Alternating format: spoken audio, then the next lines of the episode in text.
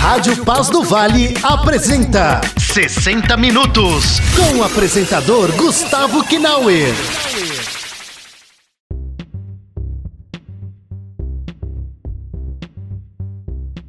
Elaine, sobre essa questão do Enem, existem dois aspectos que a gente precisa olhar e eu quero trazer isso diante dos olhos do, dos nossos ouvintes aí. Aguste os seus ouvidos aí.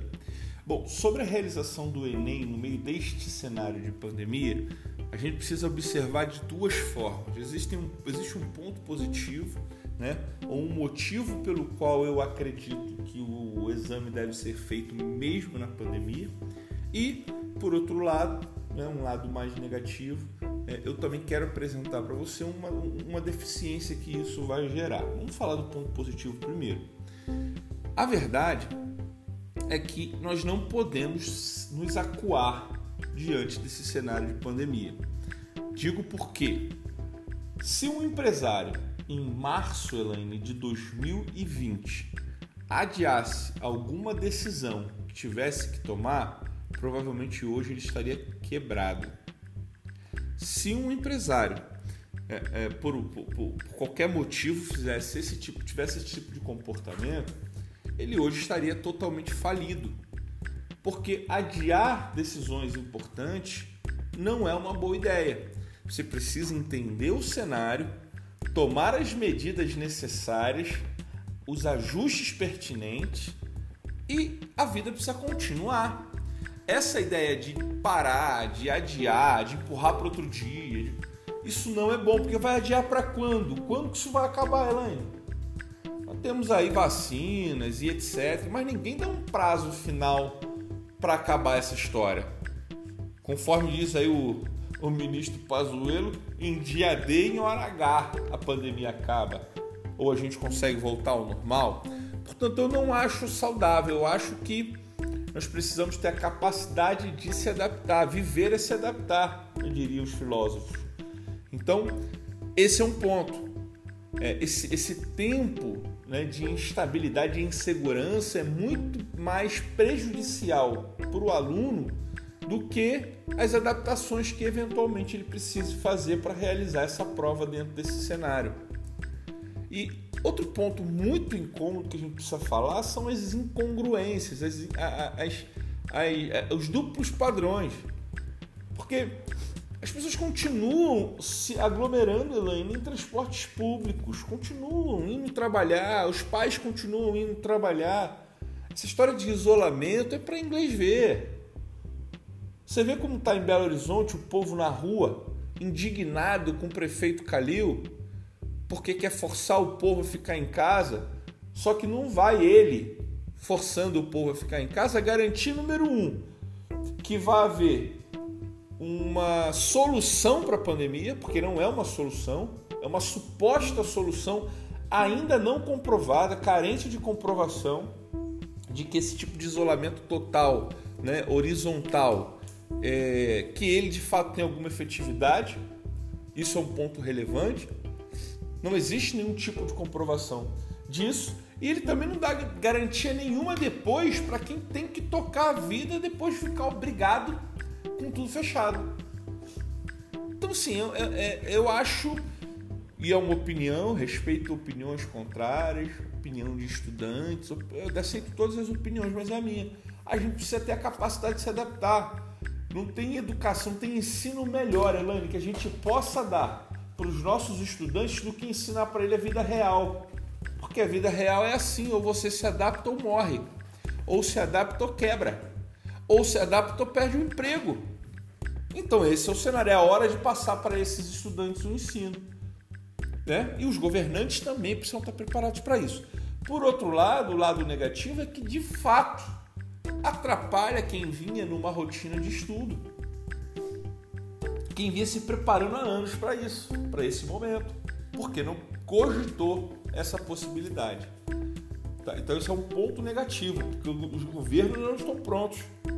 Os estados não estão prontos. O governo federal não está pronto, literalmente, completamente, para aplicar a prova. Enfim, eu deixo esses dois pontos aqui meramente para sua reflexão. Será que é bom nós adiarmos? Ou será que nós devíamos se acostumar com essa nova frequência, com esse, com esse novo jeito de viver, com as possibilidades de, de, de, de digitais, de, prova digital, ou seja, tudo isso precisa estar no escopo do, do nosso, do, dos nossos governantes e também muito bem compreendido pela nossa população. O que não dá é para nós ficarmos evitando, fugindo, se trancando com medo da pandemia. Porque a vida continua, é necessário que a vida continue. Claro, com todos os cuidados devidos. É, de acordo com o Diário de Taubaté e região, se a Anvisa aprovar o uso da Coronavac, vacinação pode ser antecipada, diz Dória. O governador de São Paulo, João Dória, afirmou na segunda-feira, dia 11, que pode antecipar a vacinação contra o novo coronavírus no estado, prevista para ser iniciada no dia 25. Caso a Agência Nacional de Vigilância Sanitária, Anvisa, conclua a análise do pedido de uso emergencial da Coronavac antes do prazo previsto de 10 dias. Abre aspas. Está mantido o prazo de 25 de janeiro. São Paulo iniciará a vacinação em 25 de janeiro e, se possível, até antes. Se houver a liberação da vacina antes, iniciaremos a vacinação antes. Aliás, é o que desejamos para todo o Brasil. Fecha aspas, disse o Dória em entrevista à CNN Rádio.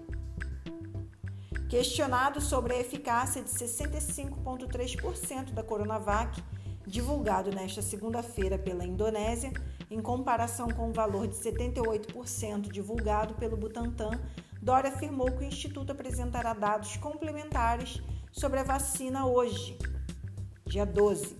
Dória disse também que a Sinovac, laboratório chinês que desenvolveu a Coronavac em parceria com o Butantan, deve apresentar nessa semana o pedido de uso definitivo do imunizante na China. Abre aspas. A Agência de Vigilância Sanitária Chinesa está classificada pela Organização Mundial da Saúde como uma das agências que podem certificar vacinas e adotá-las mundialmente. As outras são o FDA dos Estados Unidos e a Agência Europeia e a Agência Japonesa, fecha aspas, disse o Dória. Segundo Tucano, o governo paulista não descarta usar o dispositivo da lei da pandemia, que obrigaria a Anvisa a analisar em até 72 horas o pedido de uso definitivo da Coronavac, se a aprovação for emitida na China. Dória também voltou a criticar a estratégia do Ministério da Saúde de priorizar o imunizante desenvolvido pela Universidade de Oxford com a farmacêutica AstraZeneca e disse que quanto mais vacinas aprovadas, melhor para os brasileiros. Abre aspas, é o que o Ministério da Saúde deveria ter feito desde maio, a opção por várias vacinas e não por uma vacina. O Ministério da Saúde cometeu o gravíssimo erro de centrar todas as suas fichas em uma única, a da Oxford. Uma boa vacina e torcemos para que ela produza sua eficácia e seja distribuída e colocada pela imunização dos brasileiros o mais breve possível. É isso, voltando a falar aqui sobre vacina, isso aí certamente não sairá do nosso, do, do nosso vocabulário até que cheguemos a uma solução para todo esse assunto. Né? O que está acontecendo nesse momento, segundo matéria ontem divulgada pela própria CNN Brasil, é, a, o Instituto Butantan enviou a solicitação de liberação emergencial da Coronavac com falta de documentos. Né? Como sempre, como sempre, nós temos denunciado falado, acompanhado bem de perto esse processo inteiro está cheio de incongruências, está cheio de impasses, de dúvidas esse processo de é, liberação da vacina da, da vacina chinesa do Instituto Butantan, da parceria entre o, a, a vacina chinesa e a do Butantan. Cheio de situações muito estranhas desde adiamentos da liberação dos resultados. Muito incômodo o fato da própria China não adotar este medicamento como medicamento principal a ser usado no seu território. Por que não, né? Muito estranho a força que o governador vem fazendo para que este imunizante seja utilizado e não outro. Agora, nessa matéria, ele até fala da AstraZeneca, né? da, da, da, da parceria de Oxford Faculdade de Oxford com a farmacêutica AstraZeneca. Mas isso sempre esteve fora do seu discurso. Ele sempre fez questão que fosse a vacina chinesa ser aplicada, o que sempre nos fez ter a absoluta desconfiança dos reais motivos por detrás dessa insistência do governador. Não dá para entender, até agora não dá para entender. Por exemplo, segundo disse né, a matéria ontem da CNN, existe falta de documento, pendência de documentação para liberação do uso emergencial. Aí, nesse, nesse, nessa questão, os especialistas do Butantan disseram que a falta de documentos é oriundo do contrato de sigilo firmado entre o governo de São Paulo e o governo chinês. Olha que coisa de maluco, cara. Só pode ser, não pode ser coisa de gente normal. Documentos indispensáveis para liberação do início da vacinação não estão disponíveis. Não estão disponíveis a Anvisa por conta de um contrato firmado entre o governo de São Paulo e o governo chinês. Mas que loucura, que insanidade é essa, gente? Aí depois as pessoas perguntam por que, que a gente acaba por confiar muito mais nas outras vacinas apresentadas no mercado, porque lá não tem contrato de sigilo, é isso? Lá não tem contrato de sigilo, lá não tem um dos lados do contrato, uma das partes do contrato que tem um regime ditatorial. Lá não tem. Né? Nas outras opções não tem na vacina americana, não tem na vacina que vem da Inglaterra, não tem.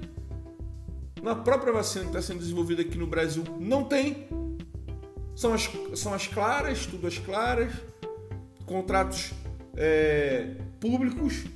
E na vacina chinesa, firmado com o governo de São Paulo, através do Instituto Butantan, não, não tem clareza de dados. E aí a Anvisa é obrigada, agora ameaçada pelo João Dória, ameaçada no sentido de é, trazer a legislação que obriga a Anvisa em até 72 horas a aprovar uma medicação sem informação completa, se apoiando numa lei recente aprovada em que uma vez os institutos internacionais, alguns institutos internacionais aprovando, dentre eles a FDA, o Instituto da Inglaterra, parece que Israel, parece que China. Uma vez esses institutos dando o aval e dizendo que a, que a vacina é apta, ela seria obrigada, a Anvisa seria obrigada em até 72 horas a liberar a vacinação. Você vê, é, é algo são, é anticientífico. Aí o João Dória, ontem nós comentamos aqui, aí eu encerro o meu comentário, Elaine. Ele disse que agora não é hora de ser tão científico. Agora ele pede senso de urgência, João Dória. Já não é mais o apelo pela ciência, não é pelo e para a ciência. Para ele agora, é, os ritos devem ser respeitados, mas o que vale é o senso de urgência, ou seja, aprove só ir logo, cara. Para de encher a paciência. Aprove só ir logo que eu preciso vender vacina.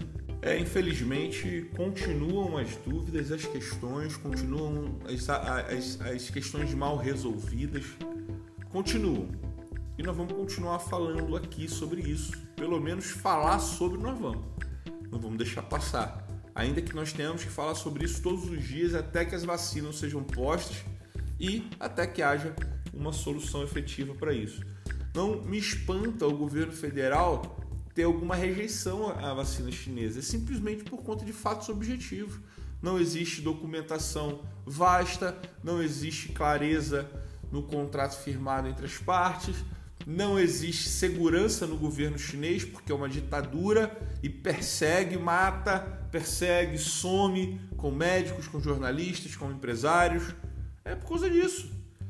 É justa desconfiança.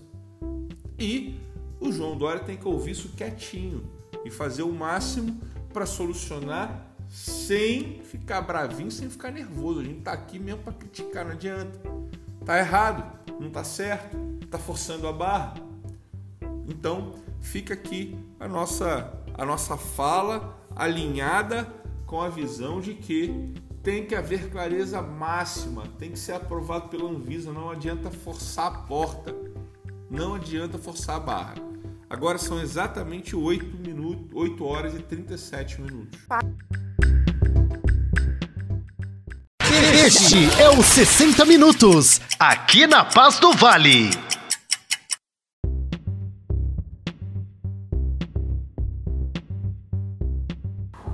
E novidade, quer dizer então que a OMS vai investigar a origem do coronavírus na China?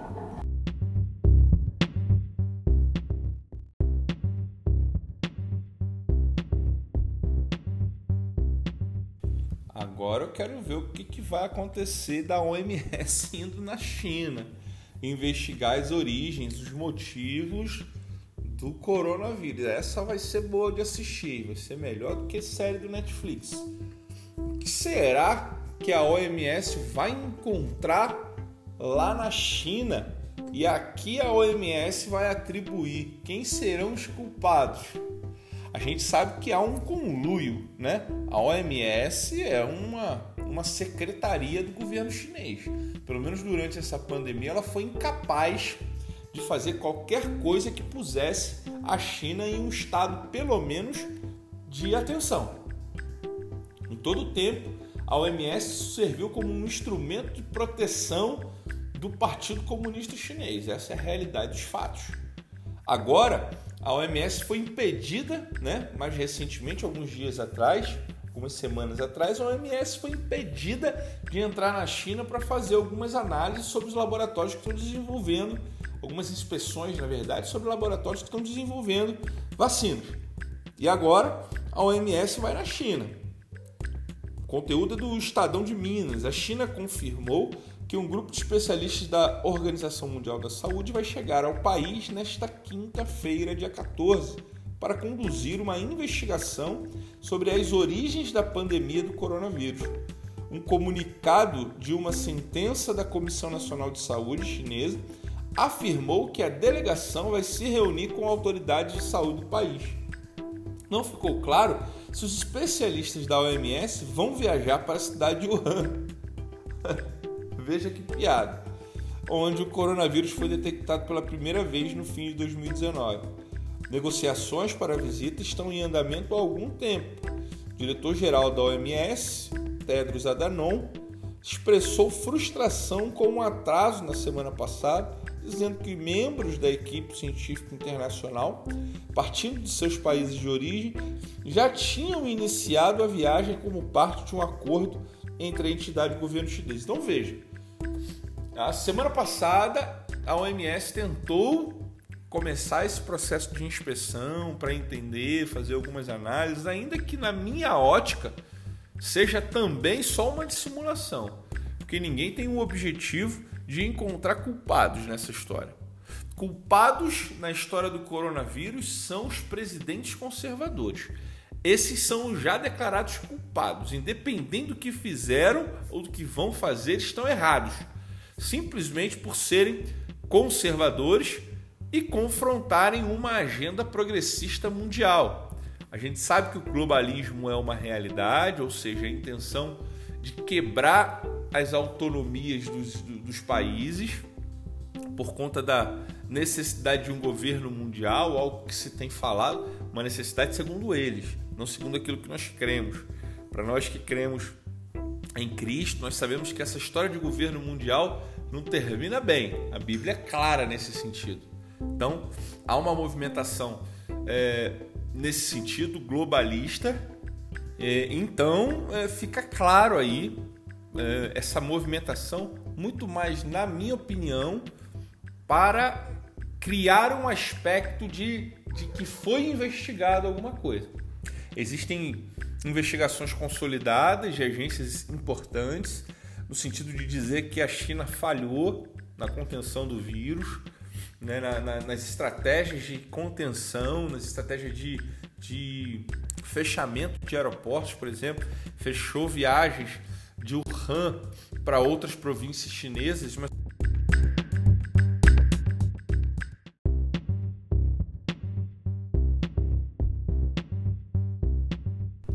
Então fica para mim a convicção de que isto é um cenário armado, preparado, né? um teatro montado para dar legitimidade a tudo que foi praticado de crime, de omissão da China em relação ao surgimento da pandemia. Então a ideia aí é dar legalidade para tudo que foi feito e fazer uma falsa declaração. Eu não acredito de verdade que a OMS conseguirá ter a coragem de chegar na China e fazer uma avaliação, uma inspeção, uma investigação honesta para apurar o que aconteceu de fato. Veja que aparentemente o Han nem está no cronograma de trabalho desses investigadores da OMS. É uma pena, um lamento, mas é o que nós vivemos. Bom, e vamos aí, mais uma notícia interessante: as ações do Twitter despencaram após rede social banir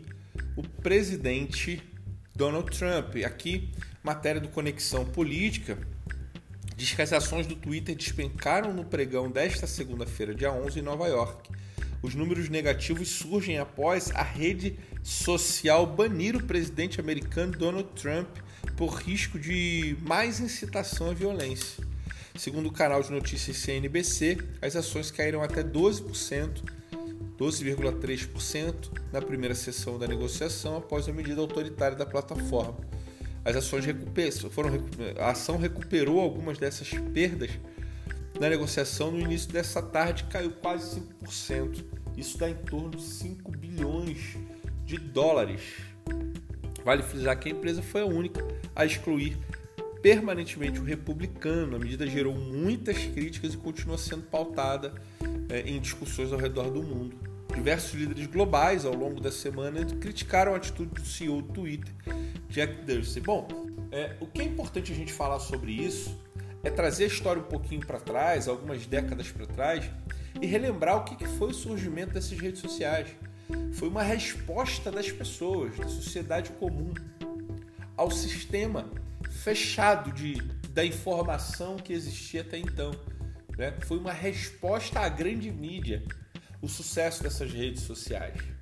É claro que não existem só redes sociais voltadas para questões políticas, como é fundamentalmente o Twitter, mas foi uma necessidade das pessoas de terem autonomia não só no tipo de conteúdo que gostariam de ouvir, de consumir, como também na possibilidade de produzirem seus próprios conteúdos. A rede social quebrou o que chamam de bolha midiática da mídia tradicional. Até então, nós só tínhamos uma opinião sobre tudo, que era, era o que estava na, na mão dos principais canais de mídia do Brasil. Hoje nós temos diversas opiniões postas e a gente pode consumir e falar é, com quem nós quisermos, é, até então com quem nós quisermos. Então, o princípio era justamente a liberdade, a autonomia que nós tínhamos, né? É, a liberdade que nós tínhamos, o apreço pela democracia que supostamente nós tínhamos a utilizar a rede social possibilidade de qualquer um falar. Não somente eu que estou aqui na rádio falando, tenho espaço para falar. Você que me ouve pode agora nas suas redes sociais dar uma opinião sobre qualquer assunto que eu tratei aqui. E dar a sua opinião e quem te segue vai ouvir, se concorda vai compartilhar e assim sucessivamente. Essa é a dinâmica. Porém, isso vem sido comprometido ao longo do tempo. E essas big techs escolheram um lado. Escolheram um lado elas estão alinhadas com um pensamento progressista de liberdades ou de libertinagens sexuais, de aborto, de pauta LGBT. Eles de fato se alinharam a isso e são contra ou têm se tornado contra qualquer tipo de conservador. Veja que hoje não somente o presidente Trump foi bloqueado, mas muitos conservadores, vozes importantes do cenário mundial, que falam é, pensamentos conservadores, estão sendo silenciados, perdendo seguidores aos montes. E essa é uma constatação verídica. Eu fui capaz de constatar pessoas que eu sempre segui e que simplesmente deixei de seguir sem ter feito coisa nenhuma. Ou seja, o próprio Twitter está deixando de seguir pessoas conservadoras para diminuir a abrangência dessas pessoas. O que é criminoso, foge ao princípio original, à ideia original. Agora o mercado ele é implacável. O Twitter, o Facebook, o Instagram só surgiram porque a população mundial, ou os usuários, decidiram consumir alguma coisa diferente do que existia. E eles foram capazes de romper. Foram capazes sim de romper com a mídia tradicional. Agora, se eles optarem por um lado e começarem a cercear a voz de quem participa das redes sociais, logo logo aparecerá uma concorrente e o mercado é implacável. Assim como o Twitter furou a bolha jornalística da mídia tradicional, alguma outra empresa surgirá e vai romper a bolha que o Twitter hoje está se permitindo criar. Porque se cala conservadores, conservadores vão procurar um outro lugar onde tenha liberdade. Essa é a dinâmica. E eu creio que isso vai acontecer logo, logo. Para finalizar, eu trago aqui uma notícia do Globo. Especialistas em segurança pública criticam propostas que limitam o poder dos governadores sobre as polícias estaduais. O projeto tramita na Câmara dos Deputados, na Câmara dos Deputados, promove reorganização estrutural e, na visão de analistas, enfraquece mecanismos de controle. Especialistas em segurança pública ouvidos pelo Globo criticaram os projetos de lei em tramitação no Congresso Nacional que reorganizam a estrutura das polícias estaduais, especialmente o militar. Para eles, a proposta é corporativista e perigosa, porque ao dar muita autonomia, diminui o controle sobre as corporações. O projeto limita, por exemplo, os poderes do governador para nomear e demitir o comandante da polícia. Para os estudiosos do tema, os projetos atendem tanto aos interesses corporativistas policiais como aos de governo do presidente Jair Bolsonaro. Vejo com preocupação. Na democracia, as polícias têm que passar pelo controle da polícia, no bom sentido do termo. Não podem ser autônomas, gerir a si própria. Tem que estar de alguma maneira monitorado pelos governos. Isso é bom para a democracia, afirmou Luiz Flávio Sapori coordenador do Centro de Estudos de Segurança Pública da PUC de Minas. É um projeto perigoso. Autonomia demais de uma força policial armada é sempre ruim. Valorizar as polícias, pensar carreiras, evitar politização, isso sim é saudável, mas não dando autonomia sem nenhum controle e supervisão, avaliou Renato Sérgio de Lima, presidente do Fórum Brasileiro de Segurança Pública. Bom, é, esse projeto está em tramitação e a gente vai conversar em outras oportunidades aqui sobre ele. Hoje nós vamos apontar simplesmente duas coisas muito relevantes. É, um dos pontos em que toca esse projeto é sobre a questão da nomeação dos comandantes gerais, dos comandantes gerais nas instituições policiais. A verdade é que para quem conhece um pouco de polícia ou quem tem contato próximo com agentes de polícia, policiais militares, em qualquer escalão, sejam eles do alto escalão, sejam eles praças, vai saber que o comandante geral ele é uma peça né, de intervenção contínua do governo nas ações policiais. Então, o governador eleito nomeia quem será o seu chefe, seu comandante geral. Isso, por um lado, entendemos como parte da, uh, do sistema democrático, do sistema de controle. Né? É bom que as forças policiais do Estado estejam, de, de alguma maneira, respeitando ou subjugadas à gerência do governador. Porém, esse, esse sistema gera uma série de anomalias muito complicadas que limitam demais o poder da polícia, que são especialistas no assunto polícia. Ninguém mais especialista em segurança pública do que o próprio policial militar, o policial de carreira, que tem 20 anos dentro da corporação, da instituição, entendendo como a coisa funciona. E não simplesmente pessoas que são trazidas aí por interesses políticos. Além do comandante geral, que é alguém de carreira de dentro da corporação, tem o secretário de segurança pública, que é um agente político, que em tese, dentro dessa hierarquia, ele comanda né, o, o, o todo, o comandante geral que, comandante, que comanda toda a tropa policial. O que fica aqui é uma discussão pertinente sobre que tipo de indicação o governador deve ter sobre este ser, que é o comandante-geral da polícia. Eu, como tenho pessoas muito próximas dentro das instituições, amigos, né, pessoas bem próximas, eu sei que isso aqui normalmente não dá certo. Isso aqui normalmente não dá certo. Porque o agente policial sabe qual é a sua real necessidade, enquanto o agente político está objetivando assuntos que lhe geram é, possibilidades políticas.